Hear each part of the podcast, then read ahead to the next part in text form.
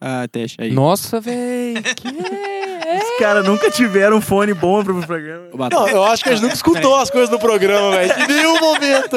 Primeira vez que a gente Não, sério mesmo. Paguei pau, paguei pau, paguei pau. Salva de palmas, Batata. peraí. Que maravilhoso isso, velho. Eu falando com vocês que o problema era aqueles três contatos. dos Aí, velho, o Vitinho vai lá, vai tirar o fone e vai ligar no celular, velho, pra ficar escutando o joguinho. tá na pauta, cara, é proibido o joguinho. Pera aí, velho. Tá acabando, velho. Ô garçom, liga a TV lá, o jogo tá pra começar. Atenção, Podosfera. Vai começar NFL de Boteco.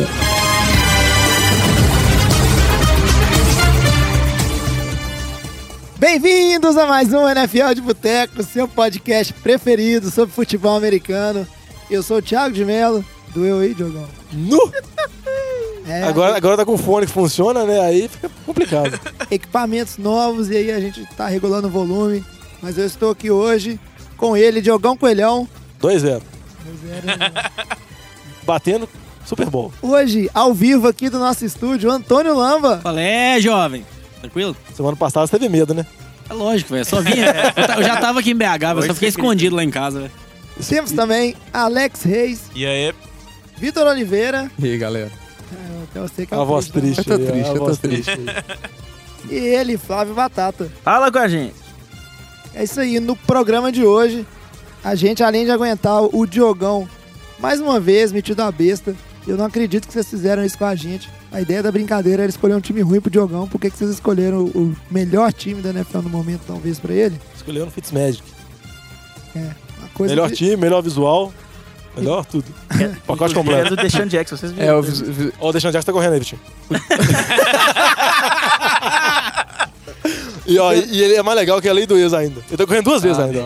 Segura, segura isso aí que a gente vai falar do jogo entre Ô, sério mesmo, Eagles bicho? Não, mas não, tudo bem. e Buccaneers daqui a pouco. Antes de começar o programa, agora programa de temporada, como sempre, a gente vai falando de todos os jogos, muita coisa pra comentar essa rodada, principalmente eh, sobre o fracasso de vários dos kickers. Só lembrar aqui do NFL Challenge, que é aquele fantasy lá, meio cartola do que o NFL Brasil tá promovendo. São vários sorteios. Na primeira rodada, o ouvinte que foi o melhor ali ainda não apareceu, que foi o, o Paulo Henrique, né, do PH New York Giants. E o ouvinte que foi o melhor da rodada, porque o melhor foi o Vitinho, fez 181 pontos. Foi o. Deixa eu só pegar aqui porque eu perdi. Foi o. Ih, Ô, Jovem, se quiser, a gente vai falando aqui enquanto isso. Eu tô achando que esse negócio tá meio viciado, que cada, um, cada rodada ganha alguém do programa. Sem Acho que esse negócio habilidade. nitidamente tá Isso aí burlando. mostra o tanto que nossos É sorte, analistas conhecem sobre a. Ah, Um que ganhou foi o Joy, não, Ou semana o tanto passada. que eles são sortudos também. eu ganhei foi bem na sorte Ô, mesmo. Alex, não vem Mas, mas diminuir minha habilidade, não, tá? foca aqui, galera. Quem ganhou foi o Júlio A, que o time dele é o Monsters for Life. né? Fez 171 pontos. Principalmente em cima do Todd Gurley do Philip Rivers e do ataque aéreo dos Chargers ali. E por que, que é importante a questão do melhor ouvinte, Diogão? Porque a gente vai sortear uma coisa para todos os ouvintes que forem os, os melhores de cada rodada, né? Então vão ser 16 ouvintes aí que vão concorrer, a não ser que um ouvinte ganhe mais de uma vez, né? Então ele tem duas cotas. E o sorteado vai, escolher, vai torcer pra tampa.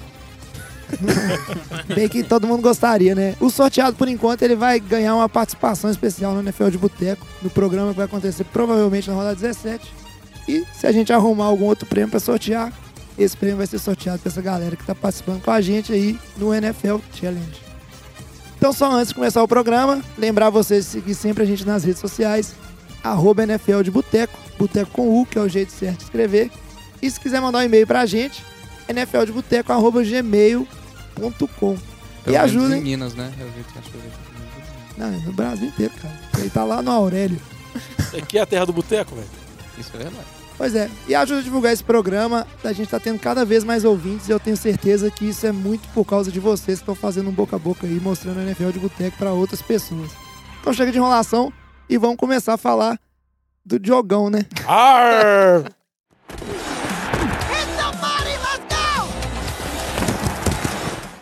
E aí, Diogão, como é que você me explica?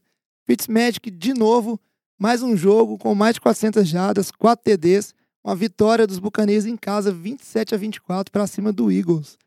Ah, tranquilo, assim. Se você, vamos dizer assim, você levar a estatística dele pra temporada, 6.400 jardas, 64 TDs, assim, uma coisa bem plausível, né, do ataque de Tampa. Mas o que me impressionou mesmo foi que o ataque novamente foi muito bem, agora contra uma defesa muito mais forte que a defesa do Saints, com todo respeito, lá, a defesa do Eagles. E vamos dizer assim, o ataque, o ataque terrestre não funcionou, mas o ataque aéreo novamente foi muito bem. Chris Goodwin, Mike Evans, Deshaun Jackson, O.J. Howard, todos muito bem. Eu só queria perguntar pro Vitinho, Vitinho, é meio manjado cair num play action pro Deshaun Jackson na primeira jogada do jogo, né? É tipo assim, é o clássico dos clássicos. É o clássico do Eagles, né, velho? É a lei do ex, assim. Lei do manteve, ex. Né? É tradicional, né? Mas o, o Deshaun Jackson e o Conor McGregor estão jogando muito bem. e, e é aquilo, velho. O ataque aéreo de Tampa é muito bom e a defesa contra o passe do Eagles é a deficiência. E o placar de 27 a 21, ele foi foi parece que foi perto o jogo, mas o Eagles tomou um pau, cara. Nó, foi feio o jogo. viu? Eu acho que assim, o maior mérito disso tudo, eu acho que é do coordenador ofensivo, né? Que até o ano passado o head coach, o Dick Cotter, é o quem ficava chamando as jogadas do ataque e viu que não estava dando muito certo. Aí esse ano ele passou essa função aí pro Todd Monken. Então, tá dando muito certo. A gente viu, tem um histórico gigante do Fitzpatrick, de anos e anos que ele tá na NFL, rodou em diversos times aí, eu acho que não sei, oito, nove times já. Tá tendo um começo de temporada excepcional. Vai ser essa dúvida aí quando o James Winston voltar, né? Quem que vai ser o titular, se vai manter o Fitzpatrick ainda, né? Tem mais um jogo aí de suspensão do Winston, depois ele já volta. Então acho que vai ser a grande dúvida. Eu acho que o ponto negativo é do lado do Eagles, né? Que a defesa jogou mal. Acho que assim, a defesa não conseguiu parar nem um pouco esse ataque. O ataque também, como no primeiro jogo, não produziu. O Nick Foles não consegue conduzir esse time. A falta de um wide receiver também para ajudar, né? A ausência do Alshon Jeff né, por lesão prejudica muito. O time fica muito dependente do Águila. É o único receiver que tem lá suficiente, né?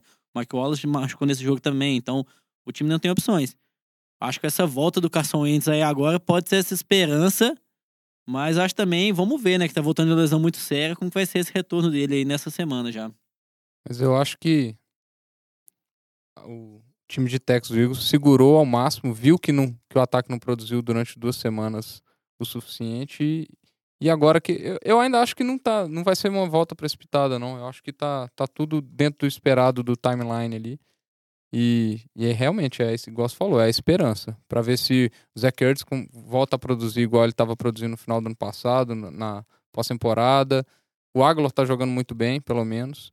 Agora são só os dois. Tem que. O, o Eagles, que ano passado conseguiu usar outras armas, é, não tá conseguindo esse ano. E isso tá facilitando muito para a defesa do adversário.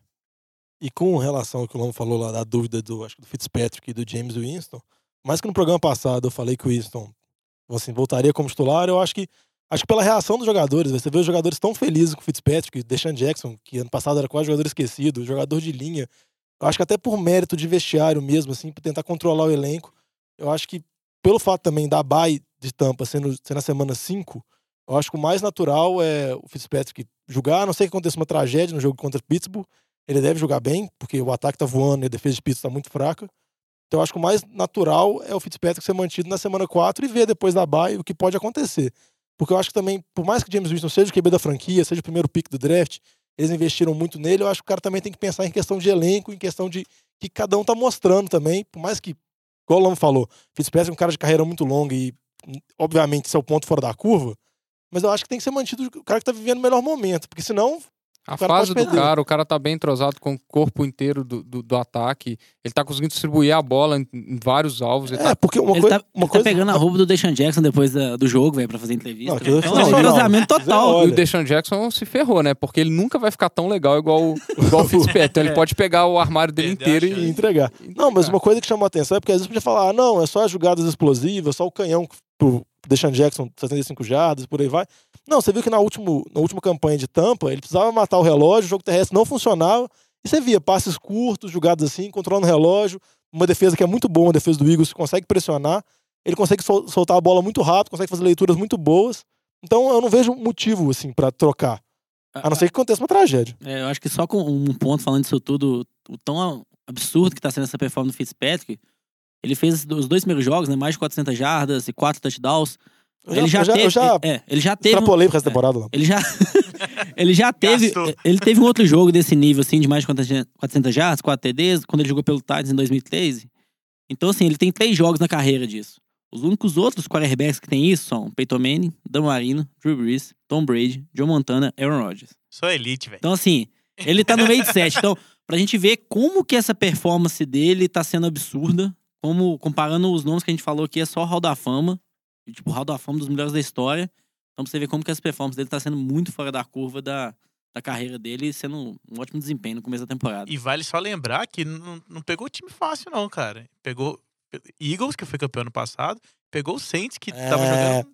É, Ok, esse É, ano o a gente nem, nem o vai é falar meio muito, fácil, mas ano vai. passado tava com um timaço. Isso aí, o, o que vocês falaram é muito importante, mas a gente tem que esperar um- um- uma certa queda desse rendimento do Fitzpatrick, porque como vocês bem falaram, Ô, hoje, o perce- 6.400 jardas, 64 TDs. Pois é, Diogão, É conta. hoje, E que eu tô arredondando pra baixo. hoje o que é considerado um QB bom, que ele tem um, um percentual de, de passes completados em relação ali ao que ele lança e o que é completado de fato na NFL, é um cara que beira ali a casa dos 70%. Hoje, nesses dois jogos, ele tem quase 80% de passes completados. Então são jogos com desempenho muito bom, mas a verdade é que ele tem protegido muito bem a, a bola, tomado decisões muito boas. Então também não tem nada, como vocês bem disseram, que embasa a retirada dele. Antes de fechar, fechar aqui, só comentar rapidinho que a volta do Carson Wentz é, é um momento interessante porque é um jogo contra o Colts, né? Nessa semana 3, que é uma defesa que não coloca tanto medo em ninguém assim. Fala isso pro Alex Smith. Fala isso pro, pro Mas- ataque de Washington. É uma situação bem melhor do que esses dois primeiros jogos aí, forçar a volta do menino. Agora a gente segue em frente para falar do, da- dos jogos que envolveram o- a tônica da semana, porque foi uma semana muito ruim para os kickers, né? A galera, inclusive, aí perdendo emprego muito rápido na temporada.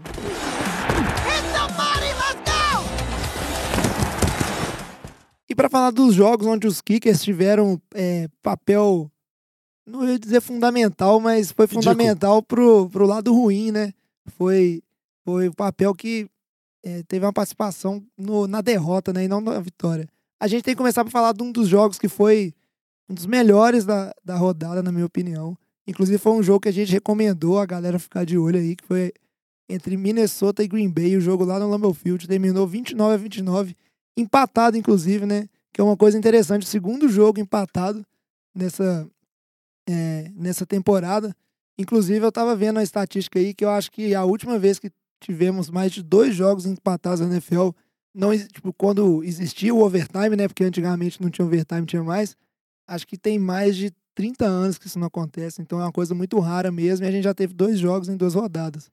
Mas conta aí pra gente, Diogão, um pouquinho da história desse jogo, que foi muito interessante, principalmente pelo lado do pelo lado do Vikings ver o, o Kirk Cousins nesse jogo, ele realmente pôde mostrar que ele valeu o dinheiro que foi pago nele.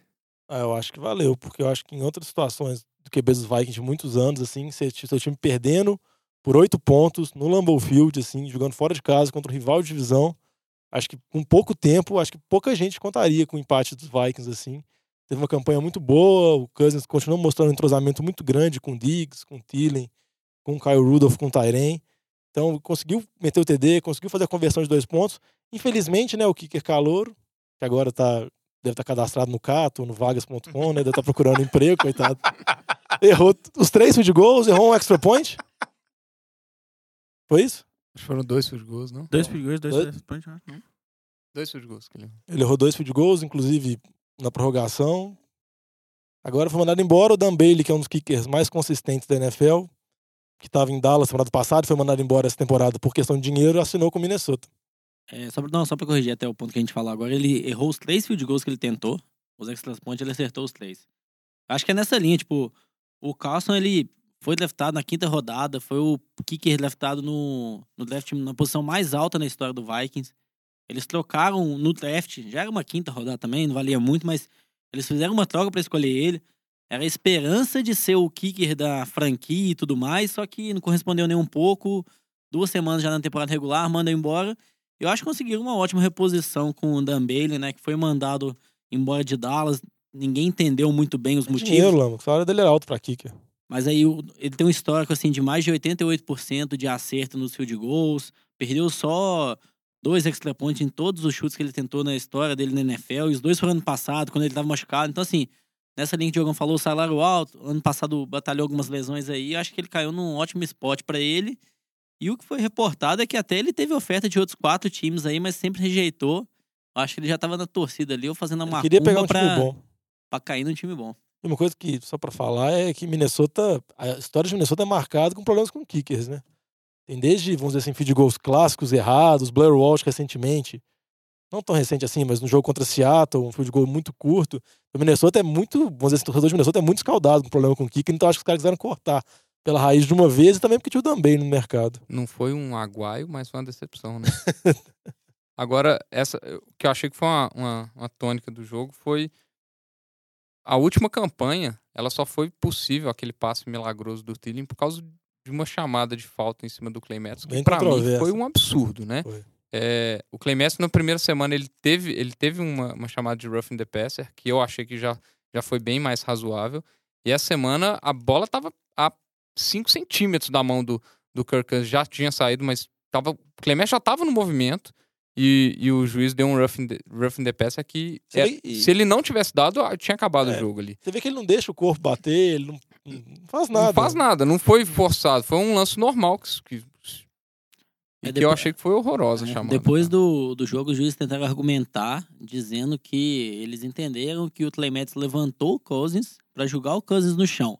Só que você vê o lance, você não vê nada, Nada disso. disso. Então, assim, né, tentaram justificar de uma forma que ficou mais estranha ainda, né? Então, é os erros de arbitragem que a gente vê todo ano e já decidindo um jogo aí, porque... É E é um, e é um jogo ter- de, de, de disputa de liderança de divisão, basicamente. Assim, se você, são dois times de, de playoffs. Você pode estar assim, definindo uma, uma bye week aí, se bobear, porque eu acho que são dois um, times. um mando de Um mando de, de campo, de playoffs, coisas importantes para na decisão de, da NFL, que é só. Em playoffs é só um jogo de ida, né? Você não tem coisas que definem muito campeonato sendo definido numa jogada bo- boba, né? É isso aí, talvez era melhor o juizão ter admitido que ah, o lance foi muito rápido, na hora eu interpretei assim, do que tentado justificar, né? Hoje em dia, com esse tanto de câmera que tem na NFL, não tem como passar quase nada batido ali. É muito raro ter um lance que não dá pra ter um- uma visão correta depois, né? Do que realmente foi aquela jogada ali. É, O torcedor do- dos Packers aí fica um pouco chateado que esse jogo parecia que tava na mão. Destaca aí pro Aaron Rodgers que, mesmo perneta, mais uma, uma, um jogo aí, continua Ou jogando seja, muito... melhor do que com as duas, né? Porque É. no programa passado, se quiserem Solta a bola, a sol- bela explanação do jogo, falando que o Aaron Rodgers com uma perna é melhor que com duas. solta a bola mais rápido, né, Diogão? Fica mais cauteloso, segura menos a bola. Por falar em segurar a bola, a gente tem que falar do nosso próximo jogo aqui, que também teve participação crucial pelo lado negativo dos Kickers, que foi a derrota de Houston, é, 20 a 17 para Tennessee. O jogo que aconteceu lá em, na casa do, do em Nashville, né? Tava, fugiu o nome aqui da cabeça. Só você lembrar da mu- das músicas, jovem. Isso, na casa. Mas eu lembrei, foi por aí mesmo, Diogão. Na casa dos Titans.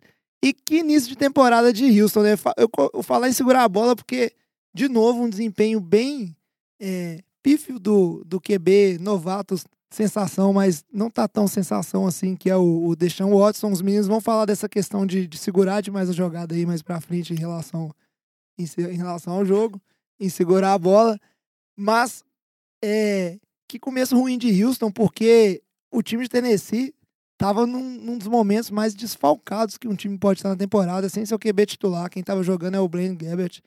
E ainda assim, Houston conseguiu é, perder, mesmo que o jogo fosse fora de casa. Então, acho que o torcedor de Houston, aquela animação de ter o Deshaun Watson e poder ter uma temporada boa, acho que isso aí já tá indo por ralo abaixo, né? Não, só pra exemplificar. Tennessee tava sem, sem o Mariota, que teve, ele acordou com. Parecia que ele ia jogar, mas ele teve problemas. Teve, tava sem os dois tackles, sem Delaney Walker. Tipo assim, o time praticamente todo destroçado. Tem uma chance de pegar um rival de divisão, assim. Nessa situação, você tem que conseguir vencer. E é o Blaine Gabbert. E é o Blaine Gabbert, entendeu? E vamos dizer assim, pra Tennessee conseguir a pontuação, o Vrabel foi dos, dos mais criativos possíveis. Teve fake punch com passe pra safety, teve jogadas de wildcat com Derrick Henry armado como QB. Vamos dizer assim, ele teve que abrir toda a caixa de ferramenta, porque como o Vitinho disse, é o Blaine Gabbert, entendeu? Então, você ir num jogo padrão, assim, e tentativas normais, você não vai conseguir. É, mas eu acho que do lado aí é que o, ele, o Tennessee conseguiu fazer de uma forma que o Blaine Gabbert ele não foi forçado a lançar. Ele teve apenas 20 tentativas no É jogo. porque eles tentam ser mais criativo Então, assim, possível. é, eles, eles forçaram muito pelo jogo corrido, correram com a bola 34 vezes. Então, isso hoje em dia na NFL, né, que a gente fala que é uma liga muito passe e pouco jogo corrido, que a gente viu foi contra- totalmente o contrário. É porque eles sabiam também da limitação do Blaine Gabbert, né? Sabia que se colocasse na mão dele, eles não iam ganhar o jogo, né? Então, acho que esse foi o ponto. O destaque negativo é essa defesa do Houston, que não consegue colocar pressão. É J.J. Watt, J.J. Watt Jadeveon Clowney. até que teve um jogo bom, eu acho. Assim, ele tá retornando de lesão, tá tendo Mas- um jogo bom. Não tá no nível de J.J. É. Watt que a gente espera. J.J. Watt, acho que tem tempo já que ele não tem um sec, Sim, viu? mas é porque ele também não tá tendo ajuda. O Jadavion Clowney, o White Merciless, não tem mais ninguém no time que tá jogando bem. Esses outros dois jogadores que são jogadores bons, de nome, que não estão produzindo. Então você coloca só o J.J. Watt, ele vai ser dobrado em todas as jogadas, aí fica difícil também dele ter uma atuação boa. Então acho que assim, depende muito aí dessa defesa de risco ajudar um pouco, porque como a gente falou, a linha ofensiva tá horrível. O Deshaun Watson não voltou bem ainda, né? Então acho que a linha ofensiva de risco não vai ter ajuste aí ao longo da temporada. Acho que tem que ser nos jogadores que eles têm atualmente lá. Essa defesa, acho que se posicionar um pouco melhor aí e começar a ter boas atuações. Não, e voltando pra, pra temática aí, não só a defesa, né? O special teams de Houston tem que melhorar, porque tomar o- o fake punch, que foi horroroso, né? Deixar o Gunner totalmente livre ali, o, o não- fez um passo mais fácil da vida dele, que deve ter sido o único, sei lá. E, e o kicker também me ajuda aí, né? É, Nessas o horas não, não dá pra ficar errando field goal. E o Jovem falou aquele negócio do Deshaun Watson, dele tá segurando muito a bola. Isso é uma característica que você vê no jogo inteiro. Ele muitas vezes segurando a bola. E até no último lance do jogo, vamos dizer assim, faltavam poucos segundos. Ele segurou muita bola, segurou muita bola, ele rodou para um lado, rodou para o outro, até dar um passo no meio campo que, a joga- que o jogo acabou. Entendeu? Foi tipo assim, ele podia ter dado um passo muito mais rápido para tentar posicionar, podia ter feito tentado uma Real Mary, qualquer coisa do tipo. Mas você vê que, acho que ele já tá tão, tão acostumado com a jogada terminar em sec, que acho que ele segura a bola até alguém vir bater nele. Porque ele, ele- vamos dizer assim, acho que não sei se e é um, é um hábito que ele não pode adquirir esse, de segurar muita bola. Porque ele é um QB muito explosivo, na temporada passada ele foi muito bem. Vamos dizer assim, nesse jogo ele já foi melhor com a volta do Will Fuller, É ele já que eu conseguiu uma arma de profundidade. Vamos dizer assim, é um, é um- pode ser engraçado, mas é o passe de segurança dele. Geralmente é um canhão no mano a mano. Mas e realmente esse negócio de segurar muita bola e com essa linha não tem como. Seguindo pro nosso próximo jogo aí, a gente deseja sorte pra esses dois times, mas a gente até confiava muito no Titans, né, Vitinho, quando a gente tava falando. O Mas Ale- o Alex confiava no Houston. Foi meu pior palpite palpite. Super Bowl dele. É verdade. Meu pior palpite foi que eu falei que Titans ia passar em primeiro na divisão. Mas eu essa só queria divisão falar aí. que eu confiava tanto que meu fantasy, metade do time é de Houston. Eu vou te falar que essa divisão aí, o- parece que o Jaguars vai dominar facilmente, né? Mas o próximo jogo que a gente vai ter que falar é da vitória do time dele, o nosso Lambari. O Saints ganhou de 21 a 18 de Cleveland em casa. Mas a gente não pode dizer que foi uma vitória fácil. É importante dizer que o time de Cleveland, mais uma vez, aí a defesa jogou bem, porque segurar o time do Saints a, a 21 pontos não é difícil. E um time mesmo com Não é essas. fácil. Não é fácil. Não é fácil. é pai, não, mano. É, não é fácil, principalmente dentro de casa ali. E um ataque que, apesar de não ser nada espetacular, o ataque de Cleveland conseguiu é, mover bem a bola, como a gente vai, os meninos vão contar aí pra gente. O que prejudicou demais foi o, o kicker, o Zane Gonzalez, que não tava acertando nada nesse jogo. Eu acho que o Saints teve um jogo bem fraco, né, do lado ofensivo, mas do lado defensivo parece que o time se acertou um pouco. Eu acho que na linha que você falou mesmo, não deu sorte de ter jogado a semana contra Cleveland. Se tivesse jogado contra outros 20 times da NFL, tinha perdido, ia ter começado 0-2. Então acho que isso daí foi uma sorte pra essa semana. Ele tá humilde, o menino. Não, não, não, é, é porque o Lama sabe. Tá vivo. A- acho que as últimas quatro ou cinco temporadas o Saints começou sempre 0-2, né? Essa temporada que é a diferença. Exatamente, velho. Então começa diferente, você fica com o olho aberto, né? Se começasse 0-2, eu já, já tinha um argumento pra defender o time. Nossa, Então- não perder pra Cleveland não tem argumento, não, velho. Sério mesmo, levar um Ah, tapa na é. cara, velho. Mas o que eu acho que o, o Drew Brees teve um jogo bom, normal, assim. Acho que nada fora da curva. O problema é o jogo corrido do Saints. O Mark Ingram ainda tá fazendo muita falta. O Camaro é um ótimo running back, mas é, é mais pra jogada ah, em campo aberto, recebendo passe. Aquele running back pra correr pelo meio da linha, pra ter essa ameaça também nessa, nessa possibilidade de jogo, tá faltando no time. Eu acho que com a volta do Ingram, eu acho que o ataque vai melhorar bastante, porque o Saints hoje não tem um jogador que faz essa função dele. As próprias jogadas de play action são parte que sempre foram muito importantes do ataque do Saints com o Drew Brees ali. Ele faz o play action muito bem e play action com o Camara não convence ninguém. Não, só pra dar um- uma estatística assim, na temporada passada o Camaro acho que tinha média de mais de 7 jardas por carregado, ou 6 e pouco. Óbvio que era uma média muito é, é, não ser replicada. Mas essa temporada a média dele é cheia de três jatos por carregada. Porque já fica muito mais claro. É aquilo que é, igual o Lama falou, entendeu? É porque tá forçando ele Tá a fazer a forçando ele jogada uma que coisa seria que do não Inter. é, então, entendeu? Exatamente. é. Não tem mais aquele, vamos dizer, aqueles, aqueles dois monstros, aquelas duas cabeças. Você não sabe se vai ser passe, você não sabe se vai ser corrida. O ataque fica muito mais previsível. Exatamente isso. Eu acho que. Então acho que do lado do Saints é isso. Acho que a, de- a defesa conseguiu se acertar, teve um jogo Lama, melhor. a defesa sempre se acerta contra Cleveland. Cuidado com isso aí. Não, acho que o- a ressalva é o Marshawn Letmore. Ainda não, não encaixou nesse ano ainda. Tá jogando mal, foi calor, é, calor defensivo no ano passado, mas esse ano não teve nenhuma atuação boa ainda não. Os dois jogos ele ficou devendo bastante. Acho que do lado de Cleveland, não sei. É, é, pra mim a culpa é Rio Jackson. Acho que assim, não tem explicação. Não tem explicação esse cara ainda ser um treinador da NFL. 1,32 e 1, né? Então, assim. o cara O conseguiu- um no final é muito bom. Então, assim, e em duas temporadas, já mais alguns jogos assim, uma vitória, um empate, não tem explicação. Acho que a gente pega como exemplo Tyler Taylor. Tyler Taylor é conhecido por um jogador ser muito conservador, não lança muitas interceptações, é um- então assim, ele não força muito turnover. Como base, o ano passado pelo Bills, a temporada inteira, ele teve quatro interceptações. Aí esse ano no Browns, ele teve uma em cada jogo já. Então assim, em dois jogos com o Browns, ele teve metade das interceptações. E o que viu foi isso, no final do jogo ali, Browns ganhando, foi uma chamada de jogo que foi um passe forçado do Taylor no meio do campo que foi interceptado pelo Marcus Williams, que acabou possibilitando o Saints fazer o touchdown. Então acho que assim, o Jackson coloca um quarterback não é pra fazer aquilo numa posição que ele não tá acostumado. Aí ele vai acabar errando. Eu não sei se às vezes tá preparando o tipo de jogada que o Mayfield vai jogar pro Mayfield startar daqui duas, três semanas. Mas eu acho que assim, o estilo de jogo ali é completamente diferente do que o Tyrod Taylor tá acostumado e o que ele produz. Então acho que isso também não, para mim não faz sentido nenhum. Eu concordo com você, Lama. Já falei muito mal do Rio Jackson aqui, mas eu acho que nesse, nesse jogo, assim, você tem que falar do kicker. Você tem que falar do Gonzalez, porque a quantidade de pontos que ele deixou, ele errou dois, extra dois points e extra dois points e field dois field goals. goals. Então Oito são pontos. oito pontos. E, tipo, alguns field goals curtos até. A vitória, a vitória saiu barata aí pro. pro Não, é, se você considerar isso, porque porque o- o- jogo que era porque- pra ter perdido. É porque o jogo do Saints foi bem preguiçoso. Falar a verdade foi isso. O time tava com bastante preguiça e mesmo assim conseguiu ganhar de Cleveland. Mas eu acho que em relação a- isso, o Kicker até foi mandado embora, vamos dizer assim, nessa segunda-feira, ontem, que a gente tá gravando terça. Foi assinado um Kicker que tinha sido treinado por Miami, que é um undrafted free agent. Até o Cairo Santos chegou a treinar com Cleveland, ele chegou lá, chutou, acabou não sendo selecionado. É, o Cairão a gente tem que entender, né? Porque o, o que ele tuitou aí nas redes sociais, que ele acertou todos os sete chutes que ele, ele deu, mas ainda assim o, o, o time de Cleveland preferiu o cara aí que não foi draftado, ele chama é, Greg Joseph, o kicker. Que inclusive ele é da África do Sul, jogou por um, uns times avulsos aí. Rugby? Ele jogou rugby lá? Não sei. Ó, velho, os caras da África do Sul, Nova Zelândia, só joga rugby. Não, acho que ele, mas ele já ele é de lá, mas morava nos Estados Unidos, no jogo, mas jogava para um time de Liga B, chamava Florida Atlantic. Só um, um fato que eu achei engraçado, velho.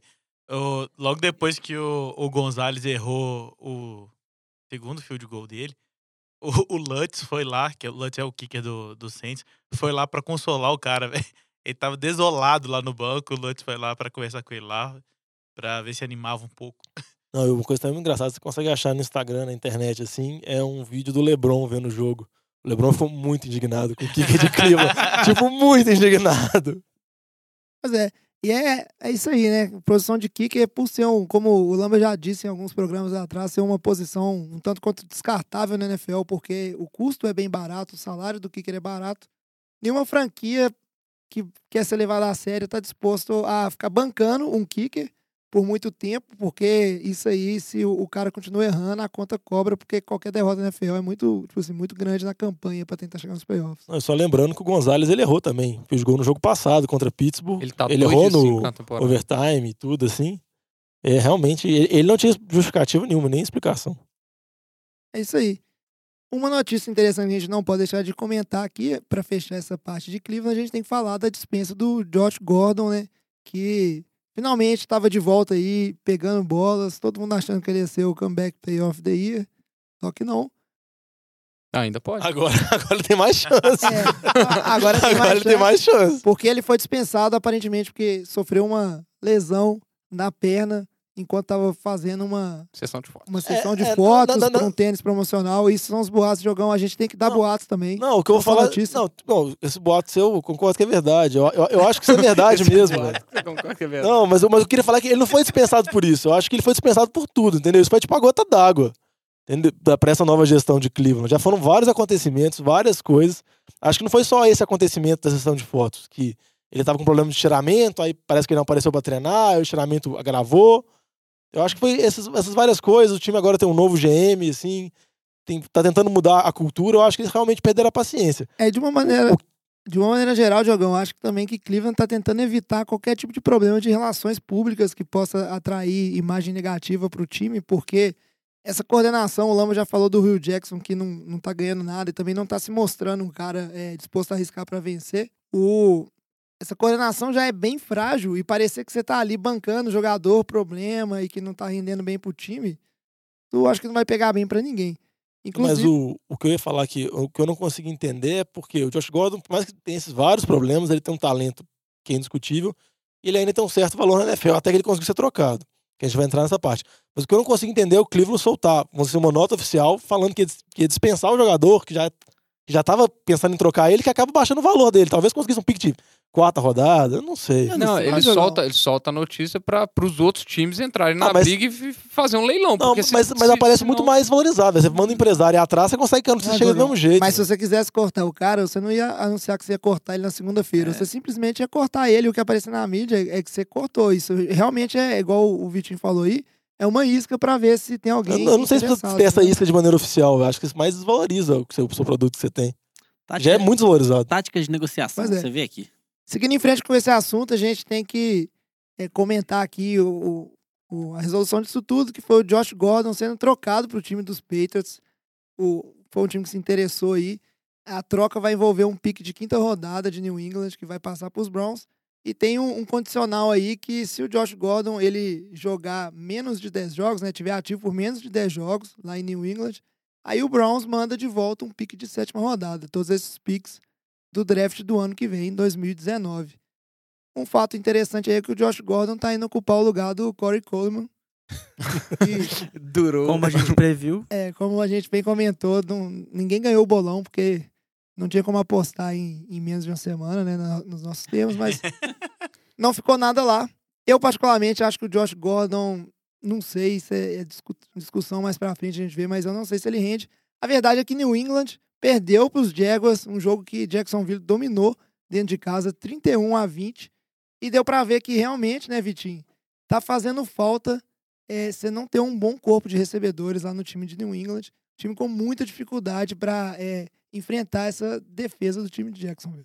É, ficou claro que na ausência do Edelman e de outras armas, principalmente até no jogo terrestre, basicamente foi o James White e o, e o Michel que, que jogaram, é, aquela receita de bolo de pressão no, no Brady e marcar o Gronk, que não é todo time consegue fazer, obviamente, porque é o Gronk, e tem que pôr muita pressão no Brady, funcionou absurdamente bem, sem ter armas tipo o Edelman, que poderia dar um, ser uma válvula de escape importantíssima. É, o que me surpreendeu mais foi a excelente atuação do Blake Bortles num jogo atípico, porque ele teve que lançar 45 bolas, é, o que é muito pra, pro estilo de jogo proposto pro, pro Jaguars, né? O Jaguars, o tradicional é, é a corrida e a ausência do Fornell acho que pesou muito nisso. É, mas o Blake Bortles conseguiu performar muito bem, conseguiu lançar mais de 300 jardas, 4 TDs. É, mas eu achei que me surpreendeu que a defesa foi muito dominante em cima do, do, do Patriots. É, talvez melhore, provavelmente vai melhorar o time do Patriots com, com o retorno do Edelman, agora até com, com o Josh Gordon, pode ser que melhore.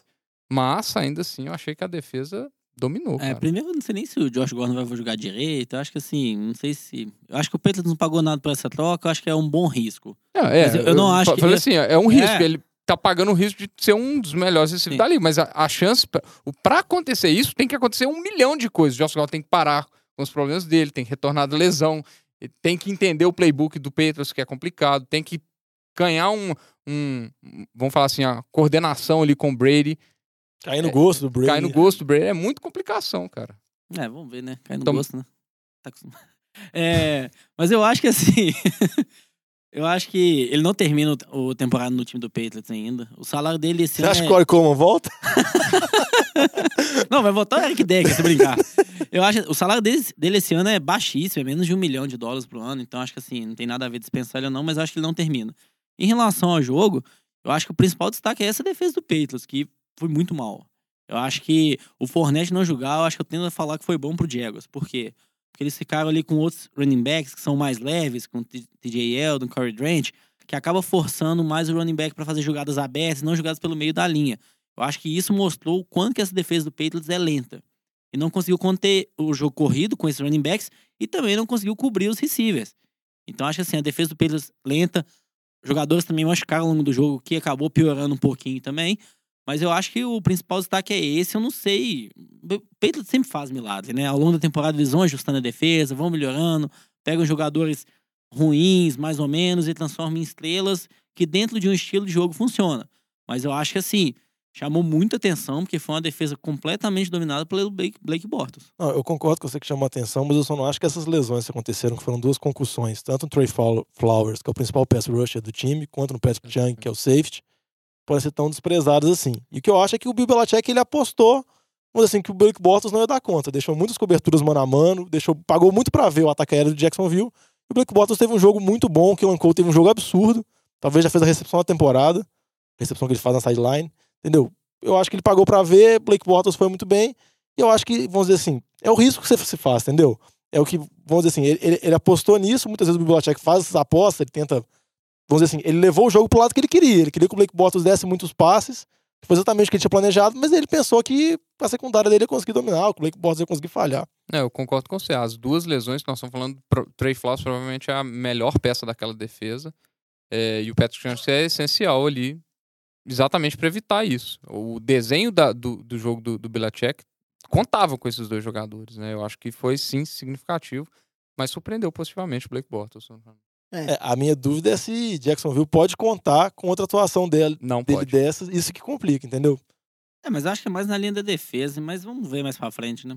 É, isso aí a gente tem que acompanhar. A verdade é que esse jogo, mesmo que o Patriots melhore muito, que o Blake Bortles né, não, não tenha mais jogos desse na temporada, ele vai contar muito lá no final, porque esse jogo aí vai decidir provavelmente uma bye week entre os dois times que devem chegar lá na frente disputando é a primeira, segunda seed do, da AFC. É, e você contar que o Blake Bortles vai ganhar em Foxborough em janeiro é complicado. Ai. Ô, Lama, você, você me bateu tô, aqui, velho. que tava jogando aqui, não para de falar. Isso é vai melhor só- pro time do- dos Jaguars, essa vitória muito importante que o time conseguiu em casa. Falando do próximo jogo aqui, a gente tem que falar é, do Atlanta Falcons, que ganhou com tranquilidade até do time de Carolina, 31 a 24. No finalzinho, parecia que o time de Carolina ia mostrar alguma coisa, ia tentar buscar um, um- um empate, uma virada, mas acabou parando né, na boa defesa do- dos Falcons.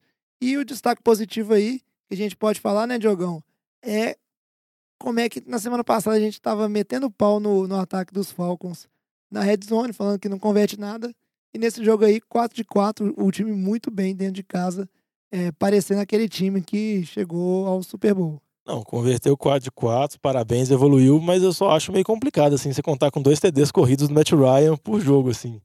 E ele não é um dos QBs mais móveis, não é uma característica dele, parece muito mais uma jogada de improviso, assim, que acaba acontecendo Novo John Elway. no John Elway, do que realmente você falar que corrigiu os problemas do, da red zone, assim, que agora tá conseguindo utilizar melhor os alvos, coisas desse tipo. Acho que a boa notícia é que o Calvin Ridley, ele teve um bom jogo, meteu um TD, eu acho que ele é uma arma muito importante para o ataque dos Falcons, que jogou sem o Devonta Freeman machucado, mas o Devin Coleman mostrou, conseguiu repor a altura. É, eu acho o Matt Ryan ele vai ter que conseguir envolver o Calvin Ridley, o Austin Hooper, é, principalmente para, vamos falar assim, facilitar a vida dele na red zone. É, porque ficar dependendo só do Julio Jones, o cara é bom, é bom, é bom, mas vai chegar num momento que vai pôr três Não, caras marcando Julio Isso é uma coisa assim, se você olhar os números da carreira do Julio, as temporadas que ele teve mais TD são as duas primeiras temporadas dele, ou- as duas das três primeiras, que ele tinha o Rod White. Sim, assim, que ele não era o principal alvo. Depois, agora, o número caiu muito. Ele chega, ele chega a ter 5, 6 TDs por temporada, que por receiver do nível dele e do tamanho dele, assim, tanto que ele é dominante, é uma coisa que não existe. Com relação à Carolina, jovem, eu acho que, vamos dizer assim, a, a defesa não foi tão bem. O ataque também rateou bastante, assim, o jogo terrestre não funcionando tanto. O Christian McCaffrey, que era, era a aposta deles para um jogo vamos dizer assim, um jogo terrestre para ter muitas carregadas, também não tá mostrando seu valor. E Cam Newton improvisando, assim, que é como esse ataque é moldado. Eu acho que no, no começo da pré-temporada, né, teve aqueles boatos que o Ron Rivera falando, não, o Christian McCaffrey vai correr 15 vezes com a bola, vai receber 10 passes, ele vai ser o nosso bell cow, né, o running back principal e tudo mais.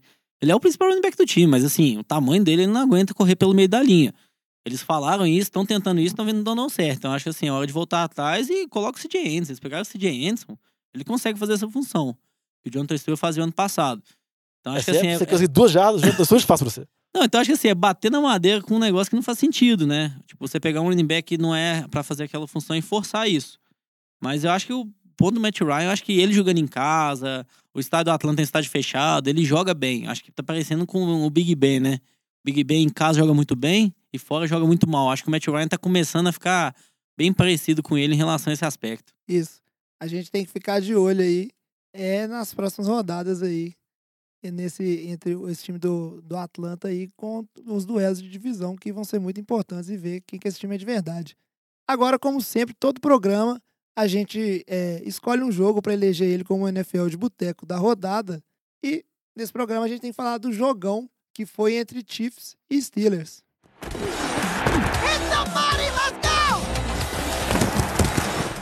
E que vitória dos Chiefs, esse jogo que foi uma loucura, 42 a 37 lá em Pittsburgh.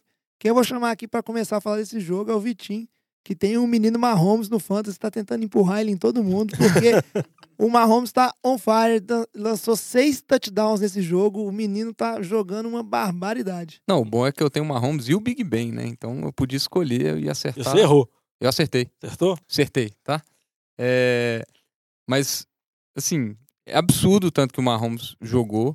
É, Ele bateu o recorde dos dois primeiros jogos é, de um jogador na NFL com 10 TDs, passou o Peyton Manning, jogadores do calibre ali do- dos recordes do, do Fitzpatrick. É, jogou muito bem. O, o- Andy Reid está fazendo um papel fundamental ali, porque as chamadas estão facilitando muito a vida do, do Mahomes. É, jogadas, ele está conseguindo colocar o Travis Kelsey livre. É, jogadas, tipo assim, os receivers estão conseguindo muito distanciamento dos marcadores, os passes não estão sendo tão forçados. O que a gente esperava, é, que, que era um defeito Mahomes, era esperava-se muitas interceptações. Ele está conseguindo proteger a bola, eu acho que é muito mérito da- do, do play calling, Do esquema tático, do né? esquema tático. E o mérito dele também, porque esse menino tem um braço tão forte, tão forte, que se tiver um pouquinho de, de espaço ali, se o wide receiver conseguir ficar livre, ele acerta com facilidade esse alvo livre. Agora, o outro mérito também é o plantel do time. Você está falando de um time que tem provavelmente a maior quantidade de playmakers da NFL. Você tem Sammy Watkins, que é um playmaker, você tem Hill, que é um playmaker, o Travis Kelce, o Karim Hunt. Então, assim, as- o entorno tá muito bom. Então, você, é o que a gente viu do Alex Smith ano passado. Então, o entorno em, em em volta do, do QB é, mu- é muito bom e muito favorável. Agora, falando mais do jogo, o jogo que foi esse tiroteio, mas podia ter sido um jogo muito mais fácil para Kansas City. O jogo estava 21 a 0, né? Eu acho que foi um, um- um ponto-chave no jogo ali. Rolou um, um sack fumble retornado para TD de Kansas City ali, era para estar 28 a 0 e foi, teve uma chamada de falta. Então, assim, a chamada de falta pôs de novo o, o Pittsburgh den- dentro da partida, que tentou correr atrás e tal, mas ainda assim, Kansas City conseguiu manter a, a vantagem. Eu acho que, o, além dos destaques, né, os quarterbacks, o outro destaque desse jogo são as defesas, né? Não um destaque positivo, né? Bem negativo. Assim, a gente viu que as duas defesas jogaram muito mal.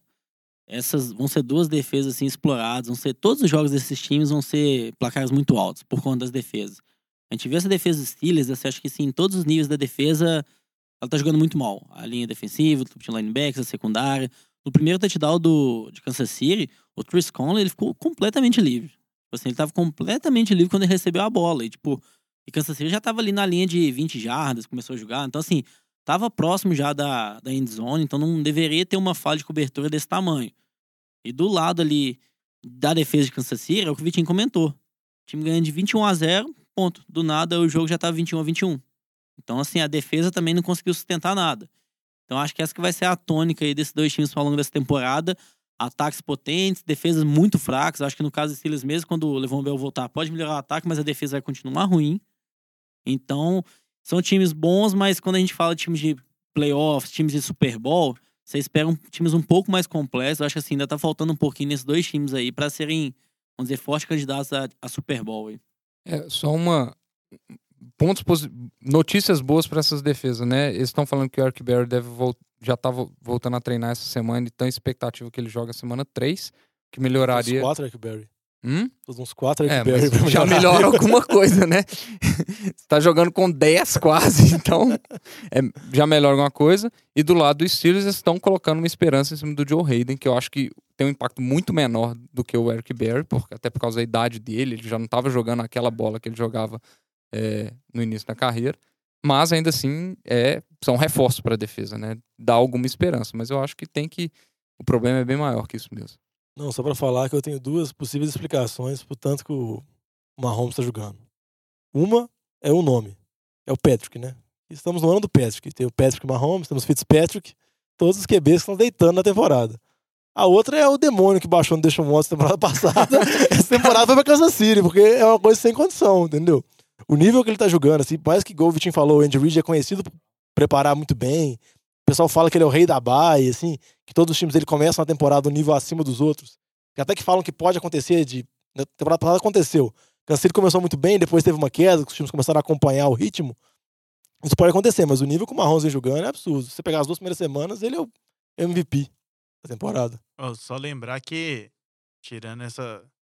Falando aí sobre o jogo de Pittsburgh e tal, a gente tem que lembrar que já teve. Já começou a ter problema lá em Pittsburgh agora. Antônio Brown não foi treinar hoje, terça-feira. E já vindo desse problema com o Bell, então a gente tem que ver o que, que vai se estender nisso aí também, né? É, teve, vamos dizer, assim, com relação ao Bell, teve câmeras que mostraram ele discutindo com o coordenador ofensivo novo do Pittsburgh durante o jogo. Bel ou Brown? O Brown, Ah. perdão. Que, não que, é que ele seja sendo acionado poucas vezes, ele recebeu acho que 17 passes no jogo passado, 17 tentativas de passe. Mas acho que ele estava tendo algumas discordâncias, alguns problemas. Hoje houve uma declaração do, do empresário do Antônio Brown falando que ele não quer ser trocado, que ele não quer nada disso, que ele não, não apareceu no treinar por problemas pessoais. É, mas vale. Eu teve um tweet ontem que, que um ex-funcionário lá do de Pittsburgh falou que eh, o Antônio Brown ele só é bom por causa do Big Ben. E bem, E aí Antônio ele já Brown falou, então me troca, então me então, troca. você vai Não, ver que eu faço. É, mas a declaração do empresário foi que, não, que ele não vai ser trocado. Eu acho que Pittsburgh tá tendo problemas, vamos dizer assim, para controlar seus jogadores. Acho que esse negócio do Bell não deve estar repercutindo bem no vestiário, deve ser um problema interno que eles estão tendo para lidar. Eu acho que esse Antônio Brown é uma coisa que a gente tem que ficar de olho, mas eu acho que aí, o Antônio Brown deve aparecer quarta-feira para treinar e vai pro jogo mesmo. É, vai normal. A verdade é que desde o ano passado a gente tem problemas entre coordenação e jogadores lá em, em Pittsburgh. Ano passado foi o, o Big Ben com o antigo coordenador ofensivo. Então, é um time aí que tem dificuldade de segurar bem as suas estrelas, né? Torcedor do, do Kansas City Chiefs pode ficar muito satisfeito aí, porque, como a gente bem estava comentando antes de começar a temporada, era um time que, vencendo ou perdendo, com certeza ia ser mais divertido de assistir. E eu digo ali com com tranquilidade que é o time, tipo, junto com o Buccaneers, que tá o, o mais divertido de assistir até agora. Tem na um temporada. também, velho, que tá bem legal. É, tá bacana, mas acho que em termos de ataques explosivos, assim, esses times estão muito bons. Eu só gostei muito, queria reforçar aqui o argumento que, não sei se foi o Lamba ou o Diogão que falaram, Deve é, ter sido eu, porque o Diogão só fala bobagem. em relação, Até parece, né? Eu não vou falar nada não, viu? em relação às defesas, porque apesar dos times estão jogando bem, isso preocupa muito, muito de verdade numa corrida para os playoffs, que a gente sabe que quando vai chegando ali em termos de playoffs, você não ter defesas boas, você ter só ataques ofe- ofen- é, muito ofensivos e que pontuam muito, isso pesa. Ataques muito ofensivos, que o ataque que você quer que o ataque seja defensivo? Não, é, ué, jogar a retranca. não, mas de Igual o acordo, time com, do de Cardinals. acordo com o Lamba, pra você ir pro Super Bowl, você tem que ter uma defesa muito forte e um ataque razoável, né? Tipo Jaguars. Isso. Exatamente. Pois é, mas a verdade é que um, um time desse jogando contra, contra o Jaguars pode passar bastante dificuldade na hora de não conseguir pontuar e tomar uma lavada. A gente viu que o time do Jaguars, defesa fraca, não tá aguentando. Aí agora, fechando o, esses jogos, a gente vai falar mais um pouquinho. Igual no último programa, a gente vai fazer aqui um speed round, onde cada um vai falando é, um pouco rapidinho dos jogos que não vão dar tempo de a gente falar, porque é jogo demais, mas com certeza é informação de qualidade, mas mais conciso.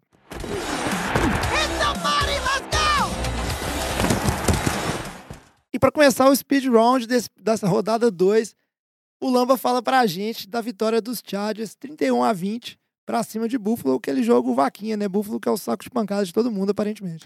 É, eu acho que o jogo de Buffalo foi como vão ser todos os jogos de Buffalo essa temporada, sem nenhuma emoção, ser jogos ruins. Time forte candidato a um 0-16.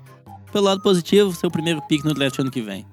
Acho que assim, não tem nem o que falar. O Rivers, Philip Rivers teve um jogo completamente tranquilo, acertou mais de 85% dos passes, que é algo absurdo. O jogo corrido foi bem, mais 100 jardas.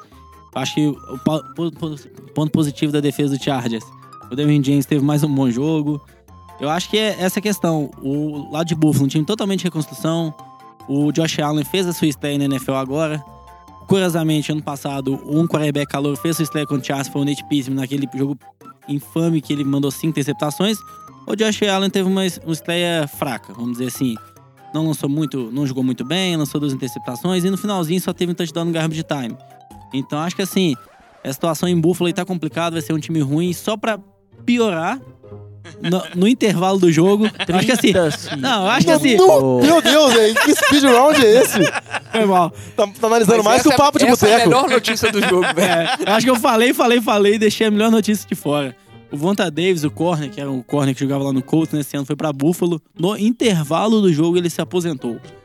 Ele tava numa jogada que o Terry Williams, o receiver do Charles, recebeu uma bola, ele achou que tinha feito um fumble, o time desafiou, aí o time perdeu o desafio.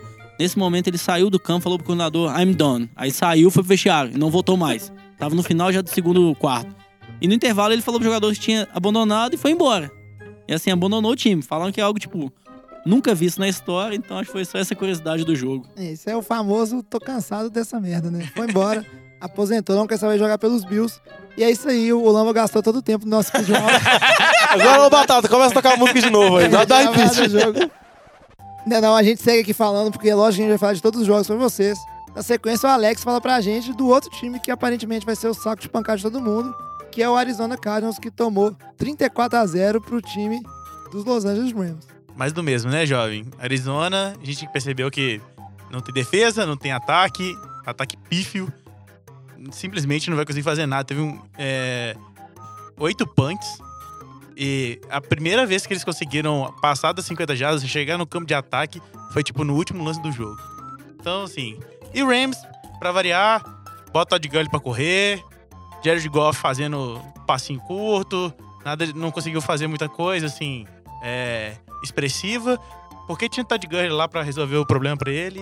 E isso aí. Los Angeles Rams destruindo. Na sequência aqui, o Vitinho fala pra gente do time de Indianápolis que tá muito feliz, conseguiu a sua primeira vitória aí, depois da volta do menino de ouro, Andrew Luck, 21 a 8 pra cima de Washington, lá na terra do da Casa Branca. É, o, a toada do jogo aí foi a inesperada boa atuação da defesa do Colts.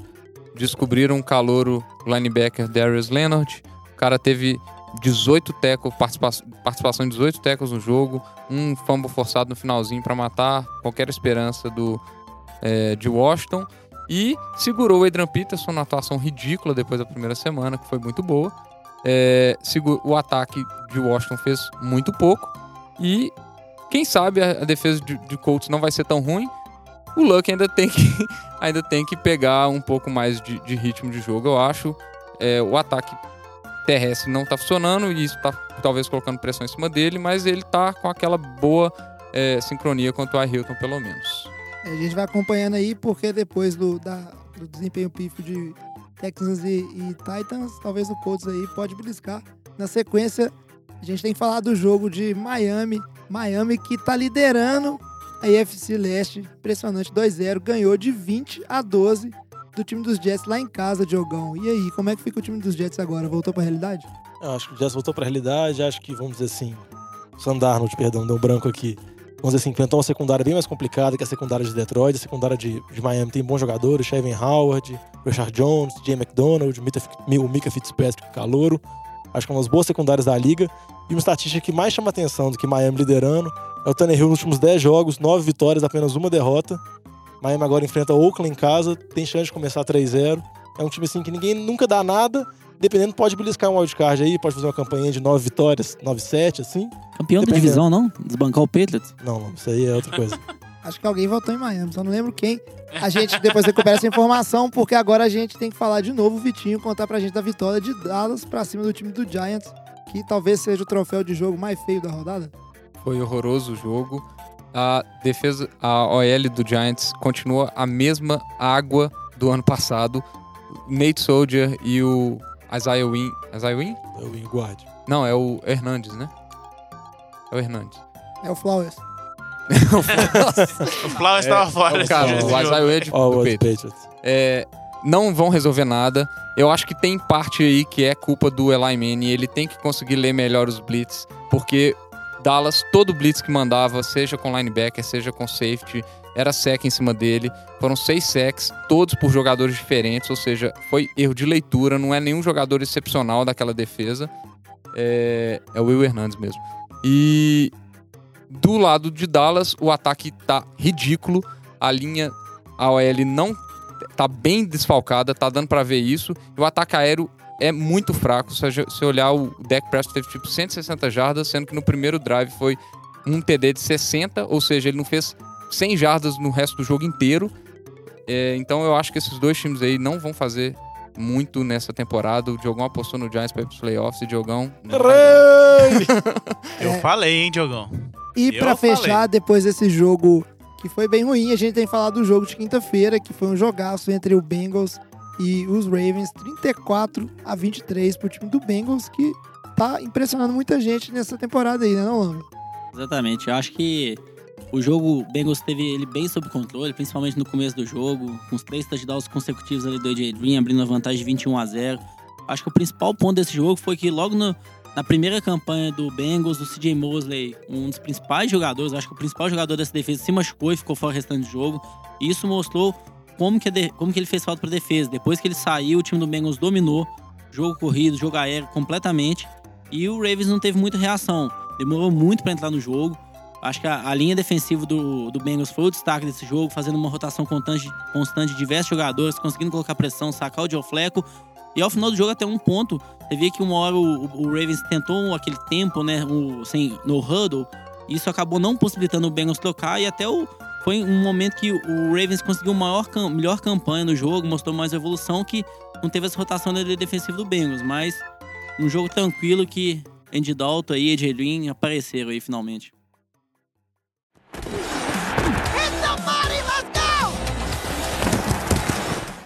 E agora, começando o bloco de fechamento do nosso programa, como sempre, a gente tem que fazer um, um preview de alguns jogos de, que a gente destaca aí pra você assistir. Na semana 3, eu, eu vou começar falando desse jogo aqui, que eu quase queimei largada dele falando antes no programa, que é o jogo entre Saints e Falcons. Jogo que vai ser lá em Atlanta. E por que você tem que ficar muito, mas muito de olho nesse jogo, principalmente os- o Lamba, prestar muita atenção. Esse jogo vale demais na divisão no momento que ele tá acontecendo, porque é, o time do Falcons já ganhou do time do Panthers. Se ele ganha esse time do Saints, ele vai para 2-0 dentro da divisão, que a gente sabe que é um critério de desempate nessa divisão que costuma ser apertada todo ano.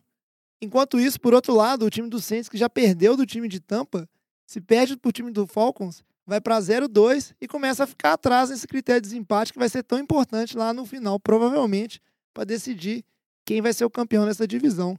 E aí eu queria saber do Celano, qual é a expectativa desse jogo, porque eu acho que o time do Saints ainda não resolveu seus problemas, ainda tá sem Mark Ingram e vai passar apertado, vai perder pro Falcons, até porque o jogo é fora de casa. Eu acho que vai ser um jogo que vai ser uma pontuação gigante. As- a defesa do Falcons muito desfalcada, sem o Deion Jones, sem o, o, o safety também, o Neil, esqueci o primeiro Keanu Neal. Keanu Neal. Sabe, quando o Lama fala isso, o jogo fica tipo 13 a 10. né? então eu acho que assim, o Matt Ryan jogando dentro de casa, a gente viu essa- essa semana ele dentro de casa, ele joga bem, porque isso também é estádio fechado, isso também é bom pro Drew Brees, que ele joga bem dentro de casa pro Saints, que também é outro estádio fechado, então acho que o estádio fechado favorece o jogo aéreo dos dois times e os quarterbacks são as principais peças aí dessas duas equipes. Acho que a defesa do Saints apareceu na segunda semana e é essa a dúvida. Se ela vai aparecer agora de novo, se vai conseguir colocar pressão no Matt Ryan, se vai conseguir apertar um pouco mais, que o Julio Jones ano passado, o Marshawn Letmore marcou ele bem, mas o Letmore não teve boas atuações esse ano ainda. Eu acho que isso daí talvez seja a chave para esse jogo, porque o Letmore não tá jogando bem e o Julio Jones tá numa boa temporada. E é um receiver totalmente domi- dominante. Então acho que isso daí talvez seja uma das principais chaves aí para esse jogo, ser essa luta aí entre o Letmore e o Julio Jones. E o outro jogo que a gente separou aqui pra sugerir pra vocês é um outro que promete ser um jogaço. O time dos Chargers pra enfrentar o time do Rams. Não dá nem pra falar que esse jogo é fora de casa, fora de casa mesmo, porque vai ser só no estádio do Rams, mas os dois times estão lá em Los Angeles. Mas o né? Chargers É, tem o Chargers torcida. tem torcida. O Chargers sempre joga fora de casa. Mas por isso que esse jogo é importante jogar. O Chargers precisa começar a ganhar do Rams pra ver se começa a ganhar uns torcedores, senão ninguém vai Precisa gostar mesmo, desse porque na primeira Angeles, não. semana, que foi Chargers e Kansas City, tinha mais torcedores de Kansas City do que do Chargers. Mas é, ele tem que disputar a cidade. Acho que o Chargers tem que botar o San Diego já. Ele tem que buscar os Não, torcedores dele. tinha torcedor, né, velho? Não, mas eu acho que é um jogo interessante. O Rams é um vamos dizer assim, é um time que tá indo pro Super Bowl. Vamos dizer assim, é a meta dele. Chargers é um time que todo mundo tinha muita expectativa. Na primeira semana tomou uma pancada de Kansas City, pra variar. Na segunda semana ganhou de Buffalo, mas agora é um jogo pra se provar, né? Vamos dizer assim. Buffalo não quer dizer muita coisa, né? Então, cachorro morto, velho. cachorro morto. Então, é um jogo complicado do Chargers e o Chargers sem- sem o Bolsa, vamos dizer assim, a defesa mais uma vez baqueada, a gente sabe o tanto que ele contribui para a defesa, o tanto que ele muda o nível da defesa. Acho que é um jogo assim, mas eu aposto no Rams. Acho que o Rams vai continuar, vamos dizer assim, com a dinastia em Los Angeles. Vai e- pegar uma. De... vai- Assim, o, o, o Chargers tem um ataque relativamente bom, vai pegar uma defesa agressiva, né? Isso É, eu- vai ser bem. Pro. Chargers ter qualquer chance, o, o jogo terrestre do, do Chargers vai ter que fazer alguma coisa, o que vai ser muito difícil contra Donald Sul, velho. E, e, e senão vai pôr toda a pressão no Philip Rivers e esses 85% de passo completo que ele teve contra Buffalo, esquece, meu amigo. Eu acho que é o destaque aí nem o Rams, né? Nessa sequência agora pega o Chargers em casa, né? E depois pega o Vikings. Bom que são os dois jogos em casa, mas assim, são duas equipes aí muito boas, principalmente acho que até o Vikings, né? Que vai estar brigando com ele ali dentro da conferência pela primeira, segunda posição. Então acho que vai ser uma sequência difícil, mas é pra testar a equipe. É, até pra gente ver qual que é a cara desse time do Rams, que assim como na temporada passada, passou, tratou em muito time, mas a gente viu em jogos mais difíceis, inclusive nos playoffs, o time não funcionar bem. Então é bom ver esse time jogar contra times fortes de verdade, né? Não, e nessa temporada, tipo assim, ele passou o trator, tipo, em um quarto contra Oakland e um quarto contra Arizona. Tipo assim, dois quartos ele teve explosão de pontos e ganhou o jogo de maneira simples, assim. Ele não teve um jogo competitivo durante o jogo inteiro. Mas é, fique de olho nesses dois jogos aí que prometem ser muito bons e muito importantes para essa semana 3. Agora, para fechar o programa, de fato, a gente segue para falar do Survival. Essa semana aí, todo mundo conservador. Ufa! Conservador, mentira, né? Que teve dois caras aqui que foram ousados, mas só o Lamba que perdeu vida, né, Lamba? Você tá ruim. hein? Você tá pegando conselho com o Alex? Cara já de palpite, perdeu velho? duas rodadas, duas vidas, vai quebrar o recorde do Alex, que o Alex morreu foi quantas? Foi quatro, cinco rodadas na temporada passada. O Lamba tá aí firme e forte para quebrar esse recorde. Verdade que o Lamba apostou. Strike 1, strike 2. Lá vem a bola rápido no meio, Lama. Eu só queria falar que eu tô bolado com isso, tá, Lando? Pode parar com isso aí, velho.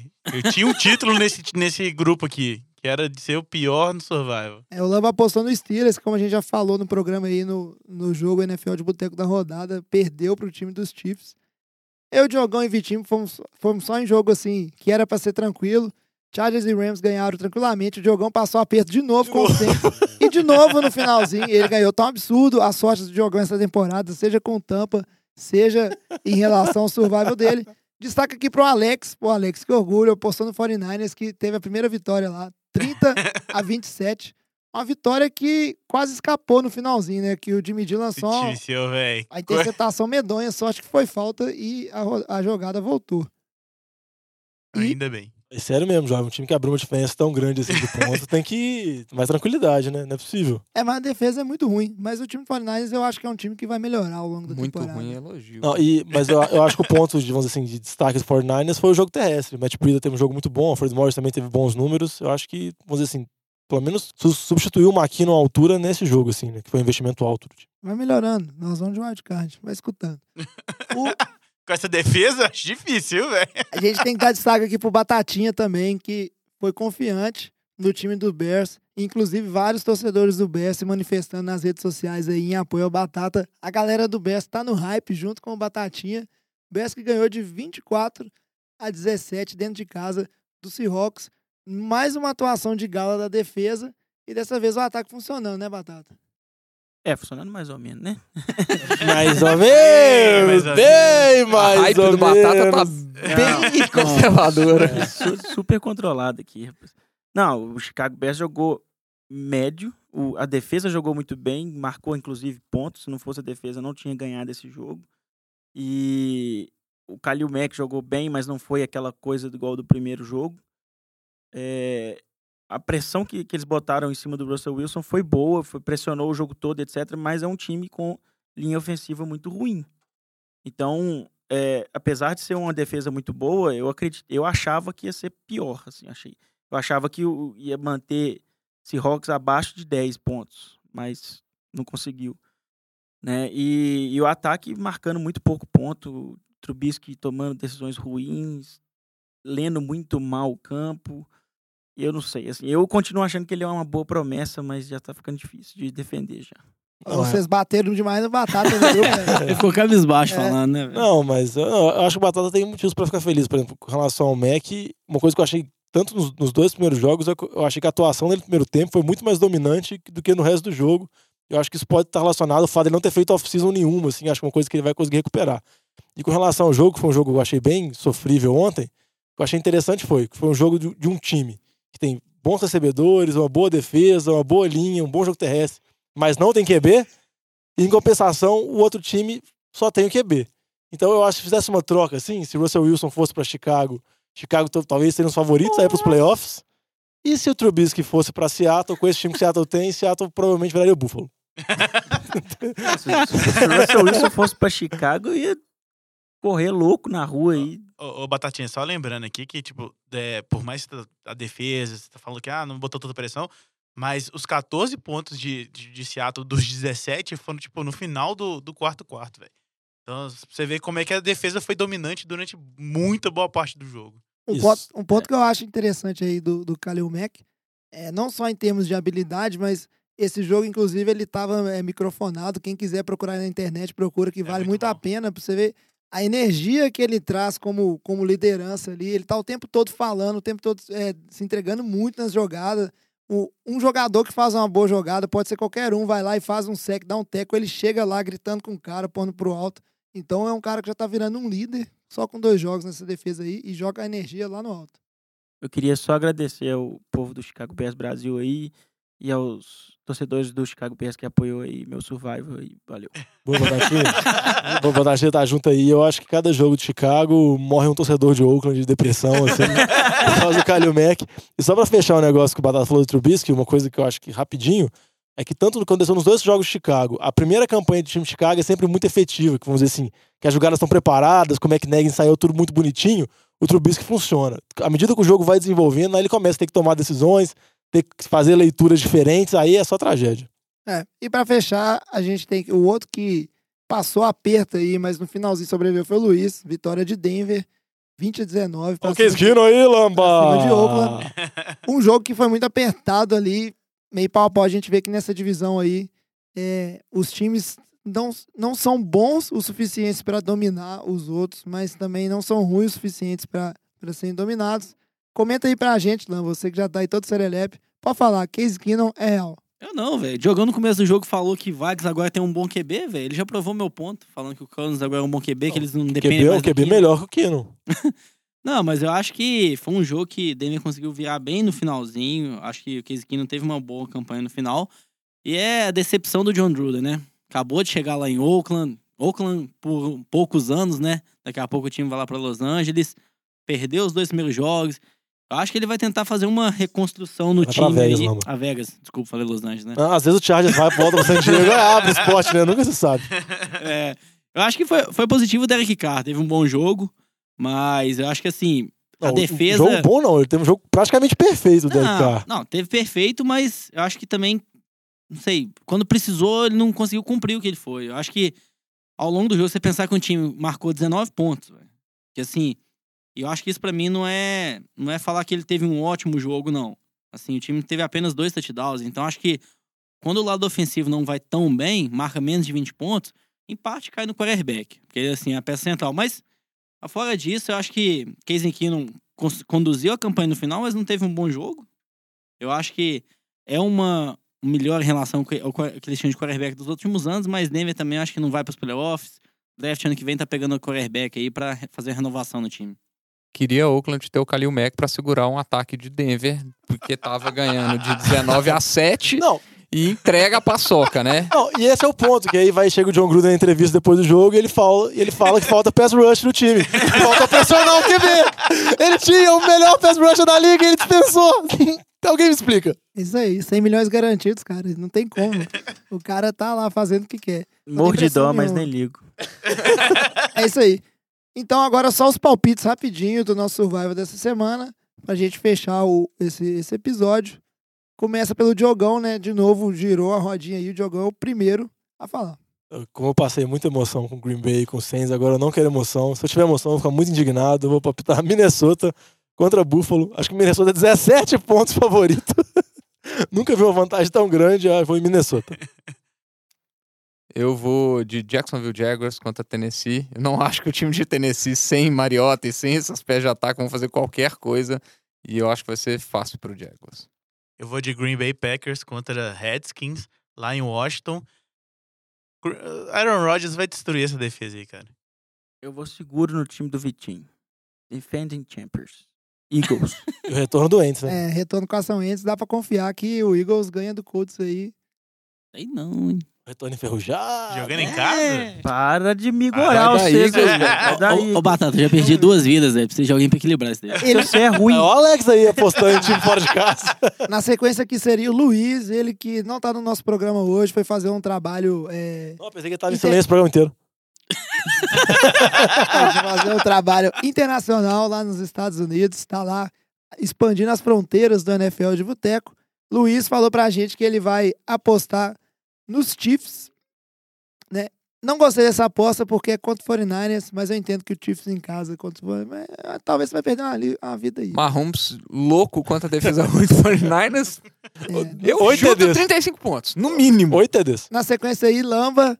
Eu vou Lamba, você vai é. perder sua vida Ah, no o- Survival? Tá ou com, não? tá com cara que eu vou perder, Strike velho. 1, strike 2, a bola rápida no meio, né? Postar essa semana no time do Rams, jogando contra o Chargers. Acho que não vai ser um jogo fácil, mas considerando as opções que sobraram pra mim, não tinha muita escolha, então é melhor apostar no time que tá 2-0, que tá dominando aí a liga. Pois é, só sem último realmente é, é complicado. Eu queria apostar em jogos óbvios no time do Bucanias, por exemplo, que é ganhar do Steelers, mas eu não vou ter colhões pra fazer isso. Ó, oh, Fitzmagic, jovem. Ó, o Sean Jackson correndo. E por mais que eu falei que, é, que o Falcons vai ganhar do Saints, é, eu também acho que é um jogo que pode acontecer tudo. O Lamba tá até estufando o peito ali, não sei porquê. Eu vou na, na última opção óbvia que sobrou. Eu vou no jogo de quinta-feira, vou apostar no Browns. Nossa! Senhora!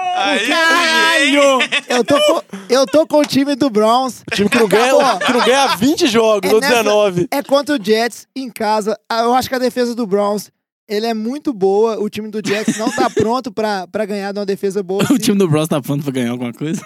Eu também acho que. ó, eu acho que tá pronto nesse jogo, que não vai ser, tipo assim, um jogo que ameaça. é, Ó, o empate maroto. Aqui. Ô, jo ô jovem, o Ru Jackson não ganha nem raspadinha, velho. Vai fazer aquela raspadinha. Mas agora, ó, você que aí é torcedor do Browns, se existiu um no Brasil, não deve existir. Pô, o cara mandou o Browns no Survival. É agora. É agora que Podia vai falar acabar. Patriots. Não, é agora que vai acabar a Até o seca. Texans, velho. Era melhor do que. Essa semana sai a vitória do Browns. Pode anotar aí. Pera aí, ô Diogão, qual que é o recorde mesmo do Brawl nos últimos anos? Esqueci. 1, 32, 1. Ah, não, beleza, só pra lembrar mesmo. É isso aí, ó. Nós estamos melhorando. Eu tô com O, jo você. o, jovem, o jovem quer dobrar o número de vitórias de Cleveland em duas temporadas É, e Aqui, dois jogos. por exemplo, se eu ganhar com o Browns, eu podia recuperar uma vida. Não, Não. não. Mas é isso então. Não, gente- na, na verdade você não pode, não, porque você perdeu duas vidas com o Jets, você perdeu tão feio. É verdade, é verdade. Só se puder valer essa regra também. Não, então tá bom. Vai, vão na regra normal pra não complicar.